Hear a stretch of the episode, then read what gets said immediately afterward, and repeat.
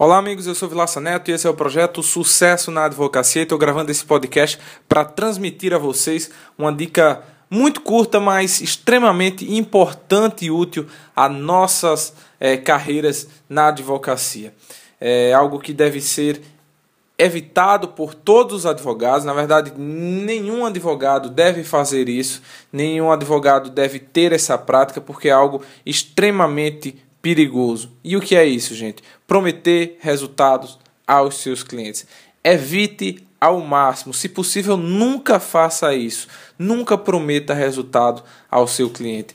Mesmo sabendo que muitas vezes, infelizmente, o que eles querem ouvir é isso: é um advogado dizendo que de certeza vai conseguir aquilo que eles almejam, que eles pretendem com, com a ação, mas é melhor você perder esse cliente do que depois você se estressar ou do que você ficar recebendo ameaças e ficar com a sua vida conturbada por conta de um mal entendido na hora de você fechar um contrato mesmo também que você enxergue que naquele caso o cliente tenha todo o direito e, enfim, no caso de uma defesa criminal, você consiga vislumbrar inúmeras ilegalidades na prisão daquele cliente, não faça em nenhum momento promessa de que terá o resultado que ele pretende. Por quê? Esse resultado não depende de você. Ainda que você faça o melhor trabalho, esse resultado vai depender de um julgador que não é você. O que você deve prometer é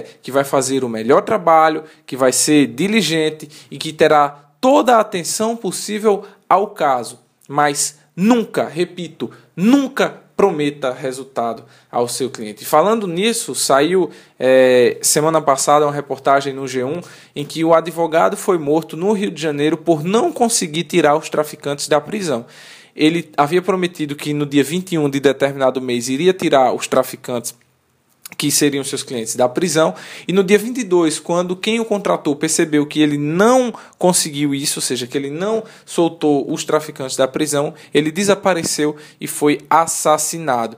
Isso porque também já tinha recebido adiantado. Ah, mas tem algum problema receber adiantado, isso em caso criminal ou em qualquer outra área? Não, não há nenhum problema em você receber os seus honorários de forma adiantada, é até melhor, é preferível. O que você não pode é receber isso mediante uma promessa de que você vai conseguir um resultado, que esse resultado depende de uma decisão que não é você que vai proferir.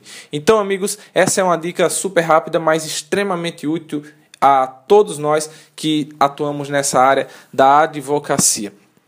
Então, se você gostou do podcast, recomenda aos seus amigos ou do projeto no Facebook, recomenda o projeto no Facebook, no Instagram, aqui no podcast e no site Sucesso na Advocacia com.br. Se possível, deixa seu comentário, ou sua dúvida ou sugestão também para um próximo tema do nosso podcast. Um grande abraço e até a próxima oportunidade.